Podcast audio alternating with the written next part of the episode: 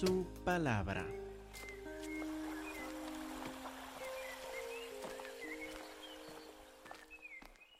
Aquí en Lucas 10 vamos a seguir el mismo hilo que hemos tomado desde Lucas capítulo 5. Desde Lucas 5 hemos visto que Jesús está formando una nueva comunidad, una comunidad aparte de la sinagoga. Ha salido de la sinagoga para enseñar aún al aire libre eh, eh, para formar una nueva comunidad que se llama la iglesia y está aquí sembrando, por medio de su instrucción, está sembrando lo que va a ser en el libro de Hechos, lo que va a brotar como la iglesia en sí. Pero ahora en esta nueva comunidad sigue enseñando y ahora en Lucas 10 quiere enseñar algo muy importante. Algo tan importante que va a pasar desde el versículo 1 hasta el versículo 24, hablando de este tema. Él quiere que esta nueva comunidad que va a ser la iglesia, quiere que esta nueva comunidad sea una comunidad de misiones, misional, que no solo se congrega juntos para alabar al Señor, que esto en sí es maravilloso y claro que algo que debemos hacer porque el Señor es digno de toda adoración y alabanza, sino que también miremos para afuera para los que no conocen al Señor, los que han rechazado su mensaje o los que nunca han tenido la oportunidad de escuchar las buenas noticias del reino del Señor. Entonces, lo que nos va a enseñar acá es esta nueva comunidad que está formando Cristo Jesús. Debe tener entre sus prioridades el enfoque para afuera, mirando hacia afuera para comunicar a los demás el mensaje del reino de los cielos, la comunidad que va a alabar al Señor Cristo Jesús. Y empieza en versículo 1 por contarnos esto. Dice, después de estas cosas, Lucas nos cuenta, designó el Señor también a otros setenta a quienes envió de dos en dos delante de él a toda ciudad y lugar donde él había de ir. Entonces el Señor toma la iniciativa y manda, señala, designa, dice también a otros setenta, a otros setenta. ¿Con quiénes está la comparación? Pues si se acordará, hace dos semanas vimos el principio de capítulo 9, en que vimos que mandó a los doce. Volvamos rápidamente al inicio de capítulo 9 y vemos ahí, habiendo reunido, en Lucas 9, versículo 1, habiendo reunido a sus doce discípulos, les dio poder y autoridad sobre todos los demonios y para sanar enfermedades, y los envió a predicar el reino de Dios y a sanar a los enfermos. Les dijo estas instrucciones, no tomen nada para el camino, ni bordón, ni alforja, ni pan, ni dinero, ni lleven dos túnicas, en cualquier casa donde entran, quédense ahí, de ahí salgan, donde quiera que no les reciban, salgan de aquella ciudad, sacuden el polvo de sus pies en testimonio contra ellos, eh, unas instrucciones muy parecidas a lo que estamos por ver pronto en capítulo 10. Entonces, versículo 6 reúne, os das un resumen de esta parte, por decir, y saliendo, estos doce, sus doce apóstoles, saliendo, pasaban por todas las aldeas, anunciando el Evangelio y sanando por todas partes. Entonces, aquí, al, iniciar capítulo 9, manda a quienes? a los doce, a los doce apóstoles, correcto. Ahora en Lucas 10 manda a otros setenta. Entonces los doce discípulos están posiblemente en otra parte, ya los mandó y vio la necesidad de que vamos a mandar a más. No es suficiente mandar a estos doce, vamos a mandar también a otros setenta. Ahora, antes de continuar, en Lucas 10, versículo 1, vamos a reflexionar un momento. Y mandó a 12 y luego a 70. ¿Por qué estos números? Algunos, si escuchan una predicación sobre este capítulo, les va a decir, ah, les cuento por qué.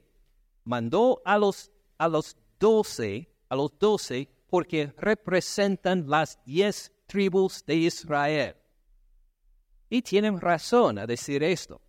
Jesús escogió a los doce como de alguna forma de representar las doce tribus de Israel, de quienes leímos en todo el Antiguo Testamento y también en el Nuevo.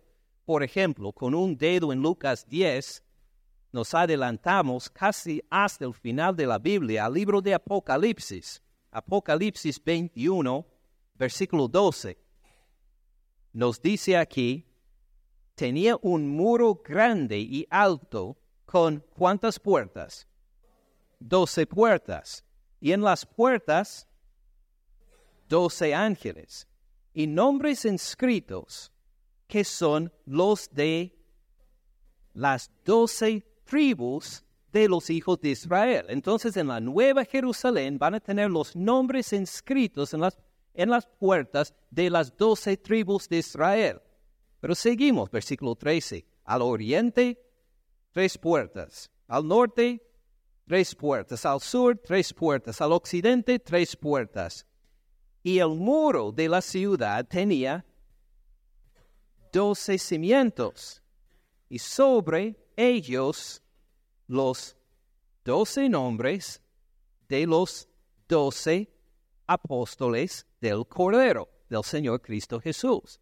Entonces note como en la Nueva Jerusalén las puertas representan, tienen los nombres de las doce tribus de Israel y los cimientos del muro, los doce apóstoles también. Noten cómo están unidos en esto que representan doce, las tribus de Israel o los apóstoles.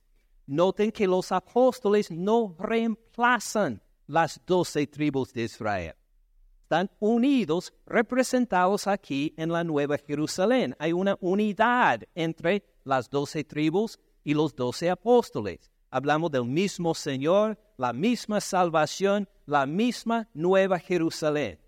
Entonces, algunos ven esto, dicen, primero, manda Jesús en Lucas capítulo 9 a cuántos?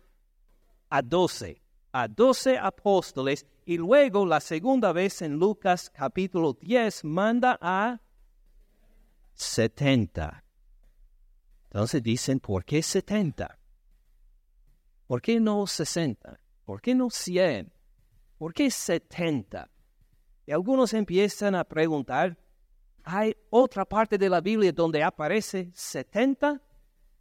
Sí.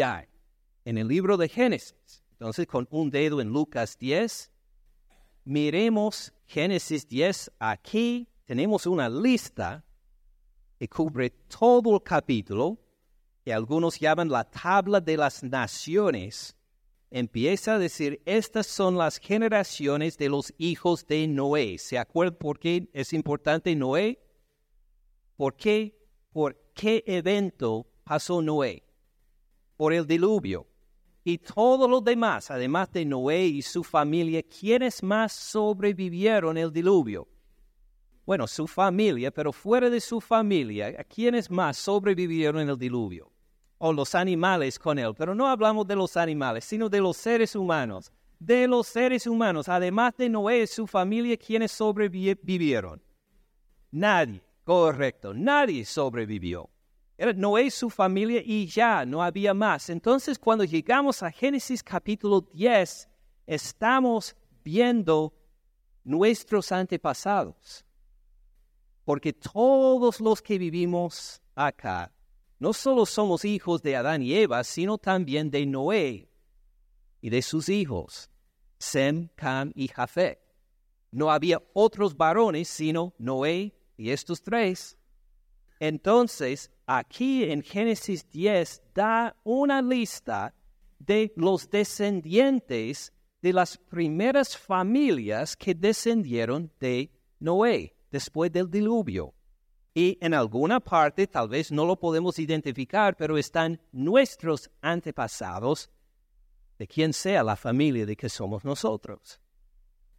¿Cuántos nombres hay en este capítulo? Si uno los cuenta, Sem, Ham, Jafet, y los sigue contando uno por uno, va a encontrar esta tabla de las naciones, mencionando los descendientes, va a encontrar a 70 nombres. Impresionante, ¿verdad?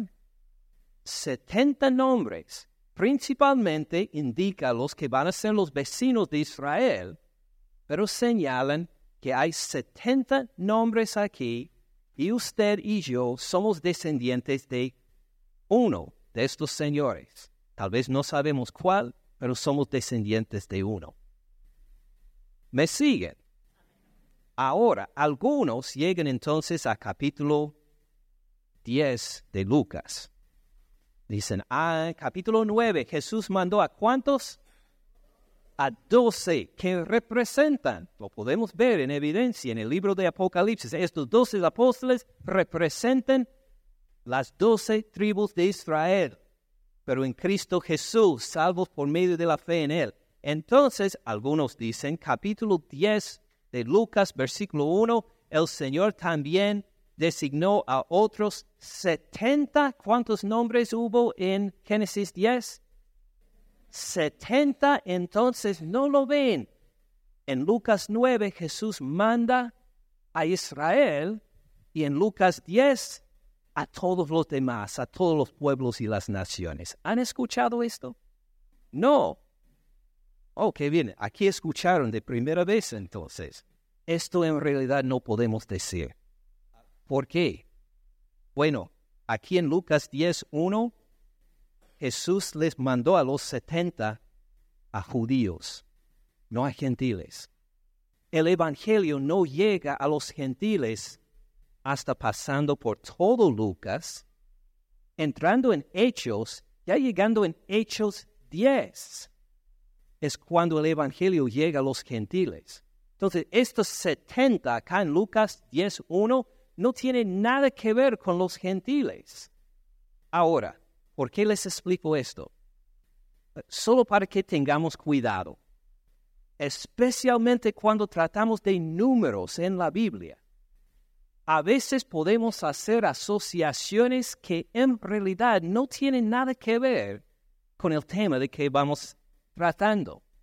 Y uno puede arrancar este versículo, capítulo 10, versículo 1, fuera de su trasfondo para decir, mire, Jesús está mandando a sus discípulos, primero a los judíos, capítulo 9, luego a los gentiles, capítulo 10. Ahí está, porque mire el número 70. ¿Así nos quiere decir Lucas? Eh, no, en realidad solo quiere comunicar que mandó a 70. Necesitaban más ayuda, había más gente, tenía que alcanzar. Entonces, una advertencia para como leemos la Biblia siempre sigamos dentro de su trasfondo y también para notar, Jesús quiere en esta nueva comunidad que va a ser la iglesia, que tengamos en crecimiento una pasión por las misiones, para hablar con los demás del mensaje de Cristo Jesús. Empezó con doce, luego ahora está con setenta.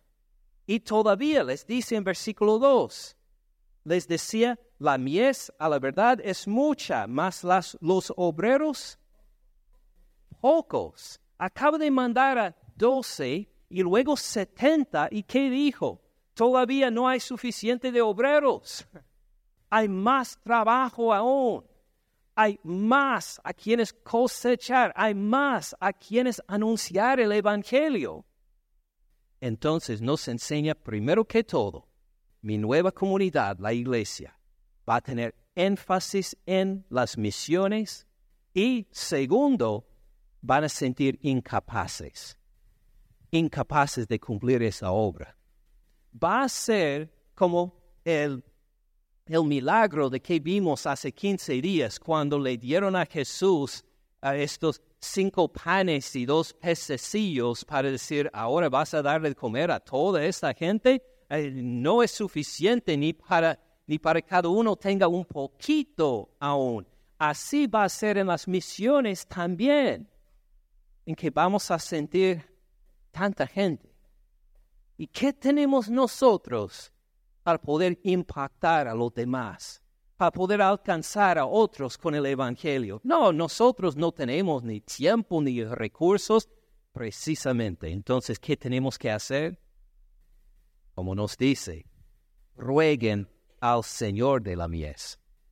Acuérdense que esta obra no es nuestra, es la obra del Señor. El Señor está dirigiendo la obra de anunciar su evangelio a todas partes, entonces nuestra parte no es de decir podemos levantar esto y hacer el otro y organizar esto, sino a decir Señor, no tenemos nada, no lo podemos hacer, mándenos más obreros, levanta más obreros, por, por favor Señor, porque no podemos.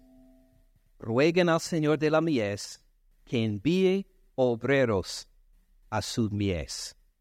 Padre, primero, una pasión en la nueva comunidad, la iglesia, por las misiones y segundo, se van a sentir incapaces de poder cumplir esta obra. Y noten, versículo 3, dice, id.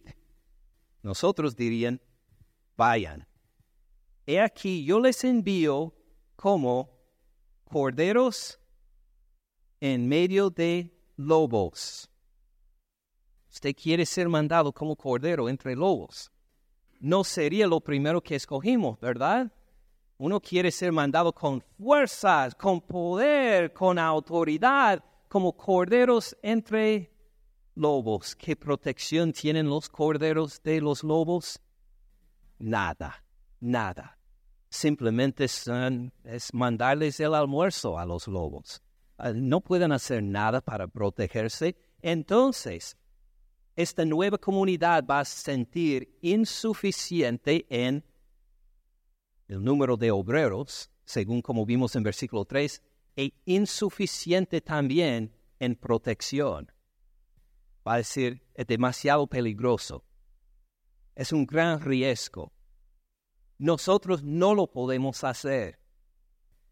Porque los de afuera no se traten con amor como nosotros en el pueblo de Dios, hay muchos peligros. Precisamente dice Jesús, confíen en mí. Rueguen al Señor de las mies por más obreros. Vayan. ¿Por qué? Porque les he mandado, dice Jesús. Vuelvan a esta primera palabra, ir. O diríamos, vayan. Es un mandato. Hay que cumplirlo. Él lo mandó. Es una cuestión de obediencia si uno va a anunciar el Evangelio a otros o no. Vayan. Y aquí yo les envío como corderos en medio de lobos. Y miren versículo 4. No lleven bolsa, ni alforja, ni calzado, y a nadie saluden por el camino. Fíjense, no lleven bolsa, ni alforja, ni calzado. No, no guarden para sí las cosas materiales que le va a facilitar el viaje. Vayan confiados en la provisión del Señor. ¿Por qué? Porque el Señor nos lo mandó. Entonces su iglesia va a sentir insuficiente en cuanto al número que trabajan en la obra, va a sentir insuficientes en cuanto a la protección, va a sentir insuficiente en cuanto a sus bienes materiales y a propósito, para que el Señor se glorifique en proveer todo lo necesario. Noten como toda esta insuficiencia es algo para abrir paso para que Dios obre mucho más allá que de lo que esta nueva comunidad piensa posible. Versículo 4 continúa, a nadie saludan por el camino ¿Es porque son malcriados que no les van a saludar? No, sino que van a estar tan concentrados en el mensaje que van a llevar, tan concentrados en la oración al Señor, tan concentrados en andar en comunión, en comunión con Dios que no van a tener tiempo para sentarse a platicar con otra persona, de saludarse y convivir con ellos y tomar una taza de café juntos y hablar de los tiempos pasados. No va a haber tiempo para esto. Están con un mensaje de tanta urgencia que tienen que llegar directamente a su destino para predicarlo.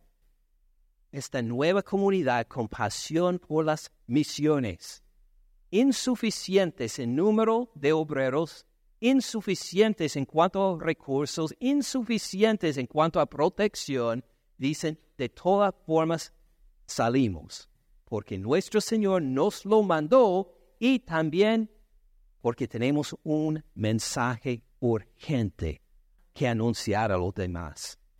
Y así van a anunciar este mensaje en cualquier, en versículo 5, en cualquier casa donde entran, primeramente digan, paz sea a esta casa. Y si hay algún hijo de paz, su paz, la paz de ustedes, reposará sobre él y si, no, volverá, se volverá a ustedes. Noten bien, primero, aquí llegan con un mensaje. Si pensamos en los gobiernos, ¿quiénes llegan con un mensaje de un país a otro? A los embajadores. Los embajadores llevan un mensaje, vamos a decir, de Colombia a Polonia. Hace años había un señor en nuestra iglesia que era ah, embajador de Colombia precisamente a Polonia. Y esto era su trabajo en ese entonces, de llevar los mensajes del gobierno de, de Colombia para Polonia y de comunicárselos a los gobernadores en Polonia. Así hace un embajador y para la nueva comunidad centrada en las misiones, aunque se siente inadecuado en recursos y de protección y las otras cosas, reconocen que tenemos un mensaje urgente y vamos a ser embajadores del Señor Cristo Jesús. Vamos a comunicar a los demás de la urgencia de que Jesucristo viene. Y noten cómo describe este mensaje. ¿Qué palabra han repetido varias veces en versículos 5 y 6. En cualquier casa donde entran, primeramente digan, paz sea a esta casa, de paz. Vuestra paz reposará sobre él y si no, se volverá a ustedes. ¿Qué se volverá a ustedes? Pues la paz, aunque no lo menciona hace referencia a la paz varias veces. Este mensaje va a ser entonces un mensaje no de guerra, sino de paz. Qué buenas noticias. Porque la paz, acuérdense, es algo un poco diferente en la Biblia en cómo nosotros pensamos en la paz. La paz para nosotros puede ser simplemente la falta de conflictos. Decimos, sí, estoy en paz con fulano, quiere decir que no estamos peleando, no hemos llegado a golpes recientemente, estamos en paz, ah, no hay conflicto abierto, pero en la Biblia la paz es algo activa, algo que uno experimenta en relación con Dios y con los demás, es algo que uno vive. Entonces, así es el mensaje que para los que anuncian que en esta casa ya no van a vivir en esclavitud, sino que van a vivir en paz. Va a haber redención en vez de esclavitud. Va a haber adopción en vez de abandono. Va a haber perdón en vez de amargura. Va a haber paz en vez de conflicto. Llegan con un mensaje de paz a esta casa para decir que de aquí en adelante termina la esclavitud, termina la amargura, termina el abandono, termina el conflicto y van a vivir, van a experimentar, van a gozarse de la paz con Dios y la paz entre los hermanos, porque ha llegado nuestro Señor Cristo Jesús. ¿Queremos esta clase de paz en nuestras casas? Amén. Esta es precisamente la clase de paz que queremos experimentar bajo nuestros techos y se encuentra únicamente en el Señor Cristo Jesús. Las buenas noticias es que Jesús ha mandado a setenta, aquí en Lucas 10, y a muchos más por los siglos para anunciar, ha llegado el reino de los cielos. Ya hay esta paz para experimentar. El reino de los cielos se ha acercado y puede vivir en su casa con paz. Cualquier casa donde entran, primeramente digan paz sea a esta casa. Qué buenas noticias. Cuando el Evangelio del Señor Cristo Jesús llega a nuestras casas para experimentar esta paz. Si hay ahí algún hijo de paz, si alguien recibe esta paz, si alguien dice, sí, soy hijo del reino también, me identifico con Cristo Jesús y su reino. Si hay algún hijo de paz, su paz reposará sobre él. Esta paz no se le quita, no se le quita por enfermedad, no se le quita por persecución, no se le quita, reposa sobre uno esta paz en el Señor Cristo Jesús. ¡Qué maravillosas noticias! Si no, se volverá a ustedes. Este Señor si rechaza la paz ofrecida en Cristo Jesús, si dice no a la paz en Cristo Jesús, si dice, ah, más luego, tal vez te escucho más tarde, ¿él va a poder experimentar esta paz? No, de ninguna forma. Andará sin esta paz. Andará entonces en el conflicto, en la esclavitud, en la amargura, en todas las cosas que quita la paz de nuestro Señor Cristo Jesús por su muerte en la cruz por nosotros. ¿Tiene sentido? Ven cuán glorioso es este mensaje que estos pobres embajadores llegan a anunciar a las comunidades. Versículo 7. Posen en aquella misma casa.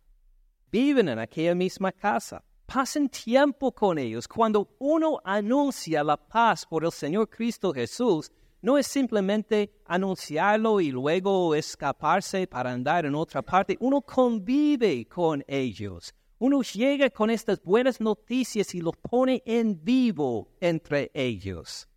Posen en aquella misma casa, comiendo y bebiendo lo que les den. Buscan la forma de convivir con ellos. Ahora son parte de la familia, son parte de esta nueva comunidad por extensión, por fe en Cristo Jesús. Conviven con ellos, porque el obrero es digno de su salario no se pasen de casa en casa. No será buscar mejor alojamiento en esta otra parte. A decir que si este tiene una buena casa, ay, pero ¿cómo cocinan tan rico en esta otra casa? Pues vamos a dar el Evangelio a ellos, a los que nos dan más cosas, mejor alojamiento, mejor comida. No, no hagan esto. Lleguen en donde reciban la paz si son ricos o pobres, lo que sea su situación económica, anuncie y convive con ellos los que reciben este mensaje de la paz. En cualquier ciudad donde entran y les reciben, comen lo que les pongan delante, sanen a los enfermos que en ella haya, y díganles, se ha acercado a ustedes el reino de Dios van a hacer estas dos cosas, van a sanar a los enfermos y van a predicar el mensaje de la paz en Cristo Jesús. Bastante diferente que lo que querían hacer este Jacobo y Juan hace unos versículos, ¿verdad?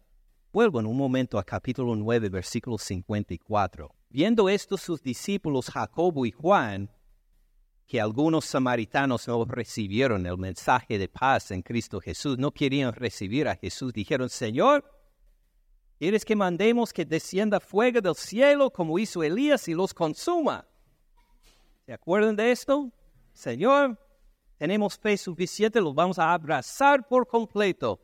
Dice que dijo Jesús, ah, no, no, ustedes no saben de qué espíritu son, porque el Hijo del Hombre no ha venido para perder las almas de los hombres, sino para salvarlas, y simplemente se fue a otra aldea. Aquí, en, ahora en capítulo 10, versículo 9, vimos que van a anunciar el reino de Dios, van a sanar a los enfermos. Versículo 10 más en cualquier ciudad donde entran y no les reciben, oren para que caiga fuego de los cielos. No, no, Jesús no cambió de mente.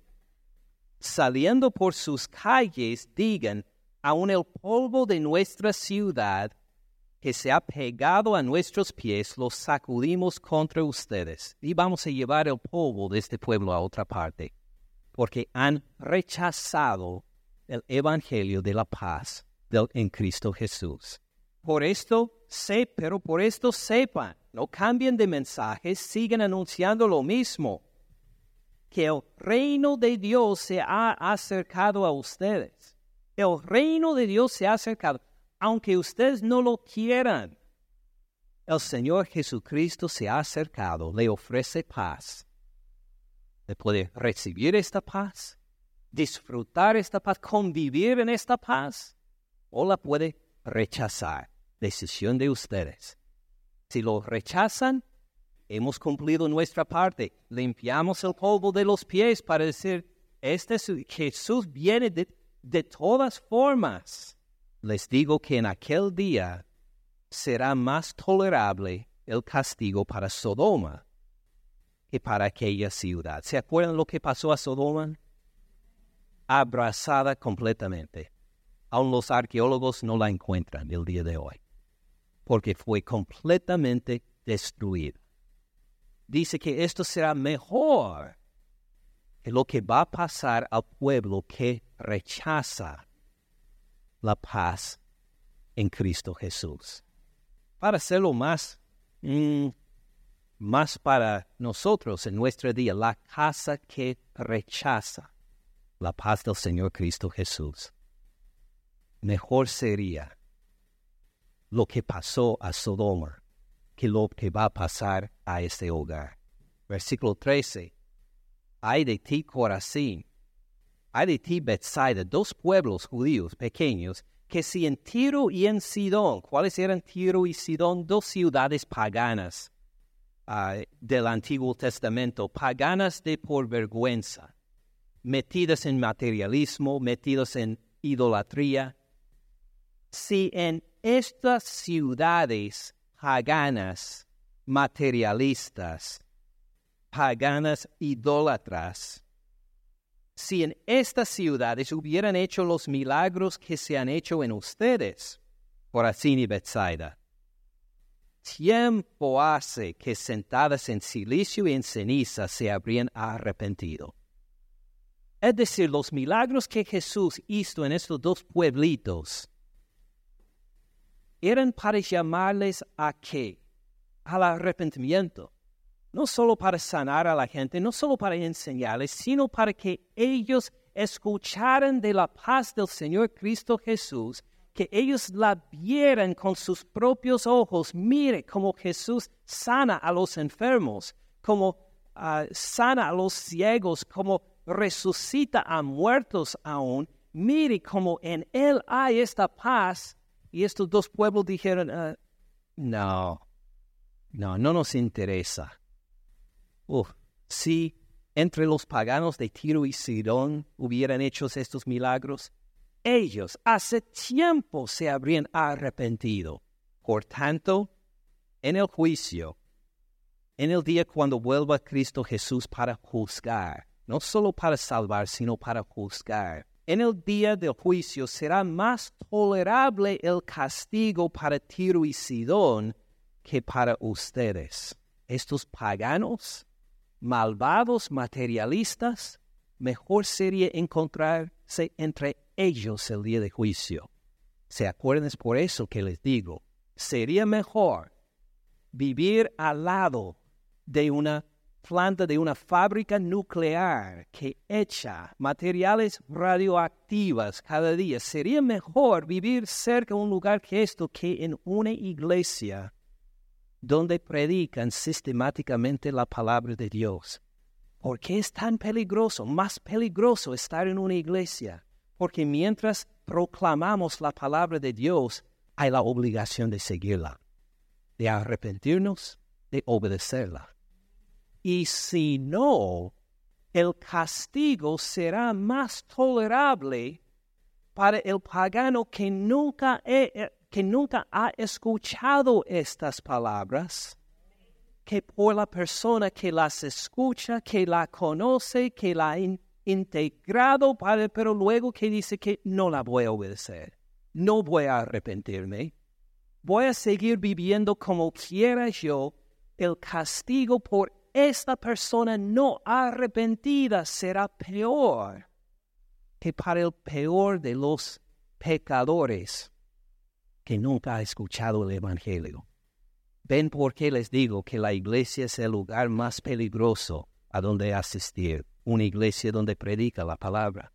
Nos debe llamar entonces con urgencia a arrepentirnos.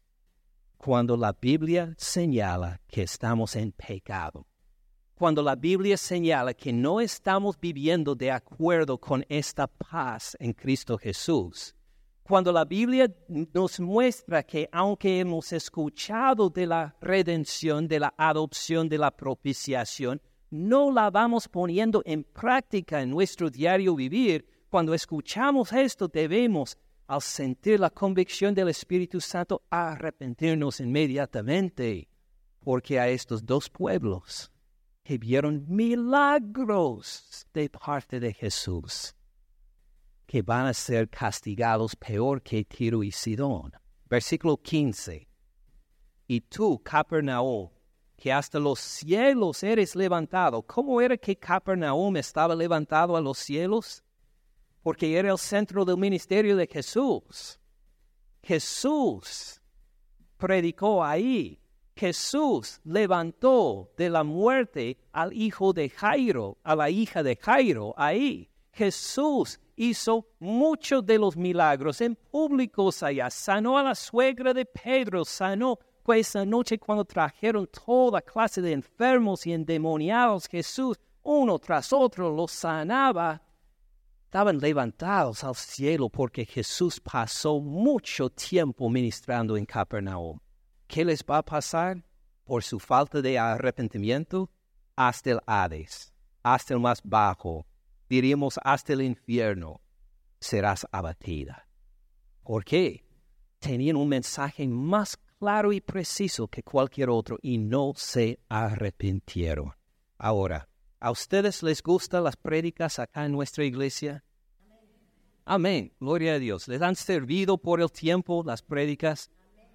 Muy peligroso es entonces si no lo tomamos en cuenta para arrepentirnos, ¿verdad? Si nos sentimos bendecidos. Y así han testificado muchos de ustedes. Me han dicho, pastor, aquí por la enseñanza de la palabra en la escuela dominical, en otras partes, nos alimentamos de la palabra, somos muy bendecidos. Con más bendición viene más, más responsabilidad de poner en práctica lo que la palabra dice. Y lo que no queremos hacer es disfrutar un ministerio de enseñanza de quien sea que es. Es decir, que he aprendido tanto de la palabra, voy creciendo en la palabra, pero luego parece, pero no la obedezco, porque, bueno, es difícil arrepentirme. Y sabes cuando la tentación llama, cuán difícil es, y que, que no seamos como Capernaum, levantado a lo alto, para caer a mucho más profundo la iglesia es el lugar más peligroso en el planeta. Que siempre recibamos la palabra en obediencia, por fe, creyendo y poniendo en práctica lo que nos manda su palabra. Note bien versículo 16. El que a ustedes oye, a mí me oye, dice Jesús. Cuando uno comunica la palabra, no está dando su propia palabra, está dando las palabras de Jesús. Y por eso cuando uno obedece la palabra, uno no puede decir, mm, gran predicador soy. Qué gran maestro de la Biblia soy yo. No, porque escuchan no a uno mismo, escuchan a Jesús, el que dio la palabra. La gloria sea. Así es un embajador. Este embajador de Colombia no fue a Polonia para representar a sí mismo, para que los polacos se quedaron ah, maravillados con él. Él solo dio el mensaje del gobierno del presidente de, Colombia, nada más. Era simplemente el medio de comunicación cara a cara al presidente de Polonia, nada más. Igual nosotros con Cristo Jesús. Ah, no van a sentir ningún cambio, ninguna transformación de la vida por el mensajero, sino por el que mandó al mensajero, el Señor Cristo Jesús. El que a ustedes oye, a mí me oye. El que a ustedes desecha, a mí me desecha, dice Jesús. La otra cara de la moneda. Si uno dice, ah, lo que dice este pastor, ah, no me interesa. No, este, mire, no es el pastor. Si él está predicando la palabra, es el Señor Jesús a quien va rechazando. Tengan mucho cuidado cuando alguien les lee, les enseña la palabra de Dios. Hay gran obligación al escucharla. Mira más allá del predicador, mira al Señor Jesús que dijo estas palabras antes de reaccionar. El que me desecha a mí, desecha al que me envió. Como cantamos hace poco, no hay otro nombre dado a los hombres. Jesucristo es el Señor. Fuera de Cristo Jesús no hay opción. Uno no puede tener paz con Dios fuera de Cristo Jesús. Es imposible.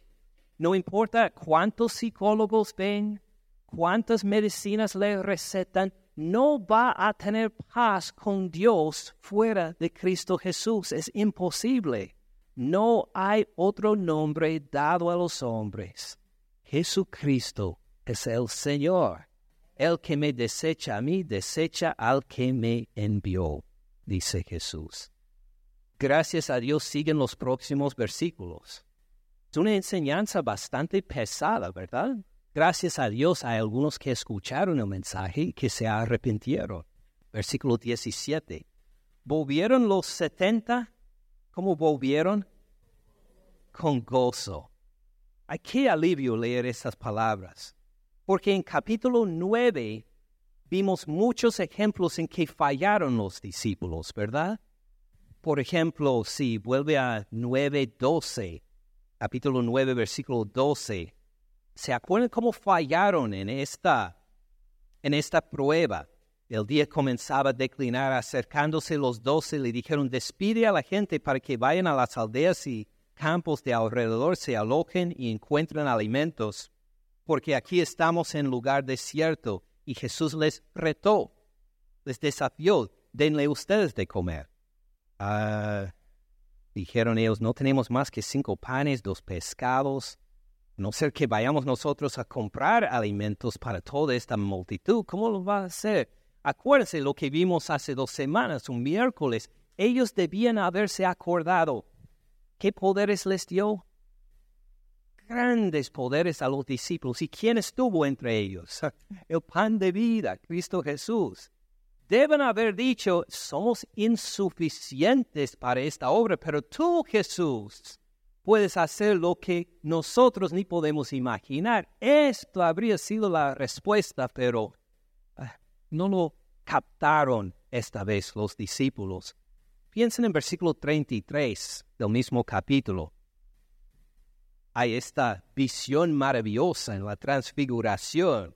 Sucedió que apartándose ellos de él, Pedro dijo a Jesús, Maestro, bueno es para nosotros que estemos aquí hagamos tres enramadas, una para ti, una para Moisés, una para Elías.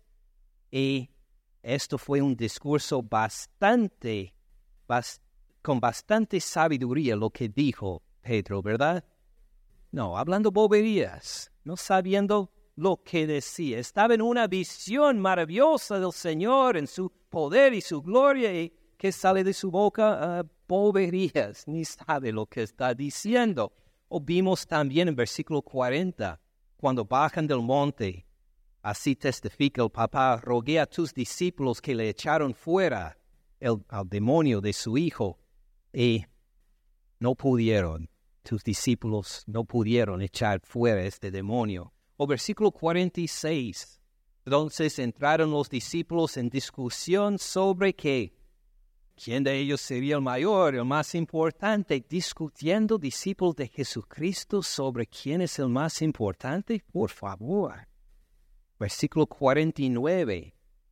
Maestro, hemos visto a uno que echaba fuera demonios en tu nombre y se lo prohibimos, porque no sigue con nosotros. ¿Qué le dice Jesús? Una reprensión, no se lo prohíban. Porque el que no es contra nosotros, por nosotros es. O versículo 54. Señor, ¿quieres que mandemos que descienda fuego del cielo como hizo Elías y los consuma? Ya leímos la reprensión de Jesús. ¿Qué vemos entonces de los discípulos en capítulo 9? Una y otra y otra y otra vez fallan. Pero por la gracia de Dios que pasa en capítulo 10, versículo 17, volvieron con gozo. Hicieron bien cumplieron la palabra del Señor, que están aprendiendo los discípulos. No eran los doce en este caso, pero los setenta volvieron para decir, Señor, aun los demonios se nos sujetan en tu nombre. Cumplimos lo que dijiste, sanamos a los enfermos predicamos el Evangelio, la gente respondió y hasta los demonios estaban sujetos a nuestro nombre. Gloria al Señor por eso. Y Jesús no les reprende. Al contrario, les dijo, yo veía a Satanás caer del cielo como un rayo. ¿Qué quiere decir esto? Algunos quieren saltar a Isaías 14 Jesús está hablando de que antes de la creación de los seres humanos, Él vio a Satanás caer de los cielos, como describe en Isaías 14. Ah, no, esto es completamente arrancarlo fuera de, contexto otra vez. Está diciendo Él vio algo que los discípulos no pudo. Él vio que mientras estos setenta ministraban, mientras sanaba a los enfermos, mientras predicaban el Evangelio, mientras echaban fuera demonios, ¿qué pasó con Satanás? Estaba ahí en lo alto y fue derrocado como rayo. Por la obra de Dios en estas setenta. ¡Qué maravilla! Obedecieron a Jesús por fe y hasta los cielos fueron estremecidos al punto de que Satanás se cayó rápido de su lugar. Ven lo que pasa cuando la nueva comunidad, no suficientes por sus cosas materiales, insuficientes también en número, cuando obedece a su Señor y proclama su palabra a los demás, hasta Satanás tiene que caer de su lugar. Por la obra del Señor entre sus siervos obedientes. Versículo 19. He aquí, les doy potestad de hollar serpientes y escorpiones, y sobre toda fuerza del enemigo. Me acuerdo en una iglesia en Durango, México, estuvo ahí un, un escorpión, este alacrán, esto es, un alacrán en, ah, en la banca de la iglesia porque allá están en todas partes, están en las casas, en donde sea. Entonces, este, y todos que hicieron, se espantaron, porque miren, en la banca, en la iglesia, hay un, eh, hay un alacrán que puede picar a alguien, puede matar a alguien, son venenosos. Jesús dice, no tengan miedo, van a poder hollar a serpientes. Oh, no lo buscan para acariciarlos, por favor pero no tienen que tener miedo de esto. sobre toda fuerza del enemigo, oprimido por el diablo, um, no te preocupes. El que está en ti es más fuerte que el enemigo. Nada les dañará. Versículo 20. Pero no se regocijen de que los espíritus se les sujetan. No puede ser, qué maravilla, poder echar fuera demonios. Nada me va a dañar. Me siento ganas de predicar a todos los demás el Evangelio. Dice que hay algo mejor. No se regocijen de esto. Claro, es de mucha bendición. Ustedes están bien en su gozo, pero hay algo mejor. No, no falten de acordarse. Regocíjanse que sus nombres están escritos en los cielos. Regocíjense porque tienen una comunión con mi Padre y conmigo que es mejor que cualquier milagro que puedes reproducir.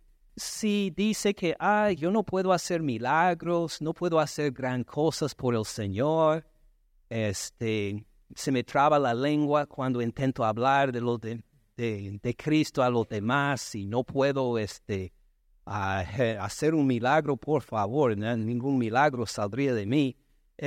y uno puede ver sus faltas y sus fallas. Jesús dice, párate un momento. ¿Sabes qué tienes en Cristo Jesús? Tu nombre está escrito en los cielos. ¿Qué hay mejor que esto? Puedes sentir insignificante en cuanto al reino, pero tienes parte del reino, tienes parte en el cielo. Celébrenlo. Andas en comunión con el Creador del universo, andas en comunión con el Hijo que murió por sus pecados, andas en comunión con el Espíritu Santo. No hay nada mejor que esto que andar y en comunión y convivir con nuestro Dios, esto tienes. No lo tienes que ganar por... Tienes por fe en Cristo Jesús.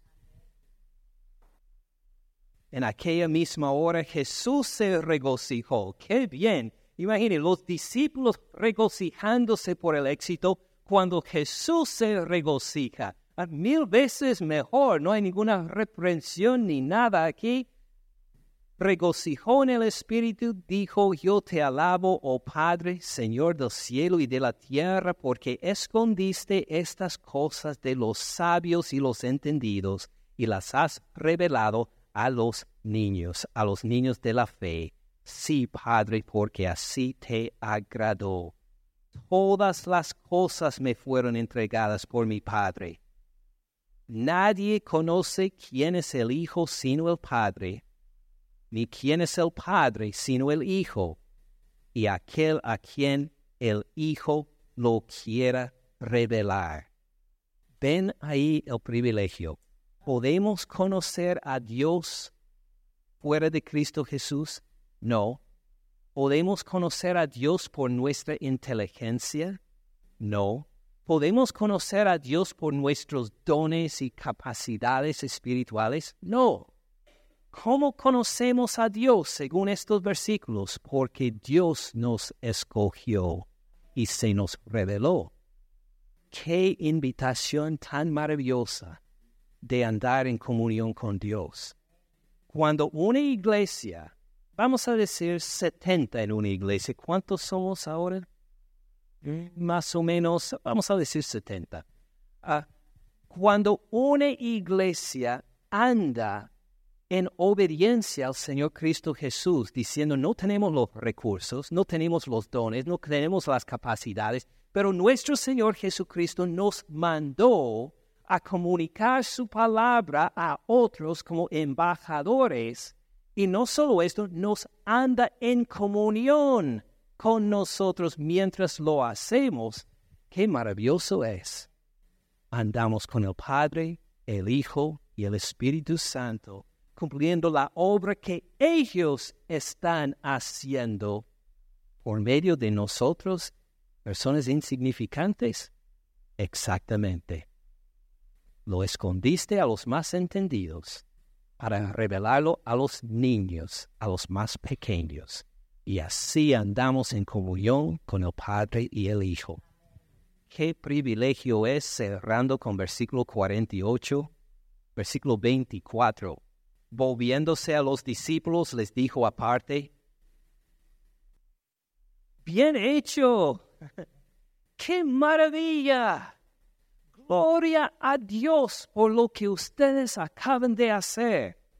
Bienaventurados los ojos que ven lo que ustedes ven. Ustedes están experimentando la comunión con Dios cuando comunica su mensaje a otros. Porque les digo que muchos profetas y reyes desearon ver lo que ustedes ven y no lo vieron y oír lo que oyen y no lo oyeron.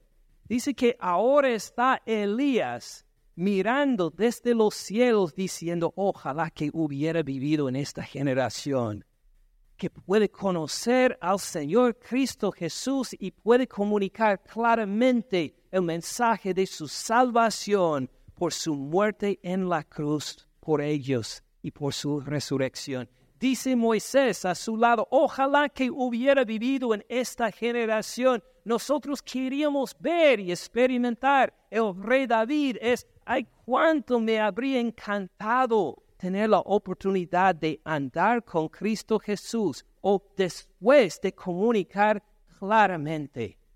Jesucristo murió por sus pecados en la cruz. Al tercer día resucitó de los muertos y es únicamente por medio de la fe en Él que usted puede tener paz en su hogar, no por ningún otro, no por ninguna otra teoría, sino únicamente por esta persona, el Señor Cristo Jesús.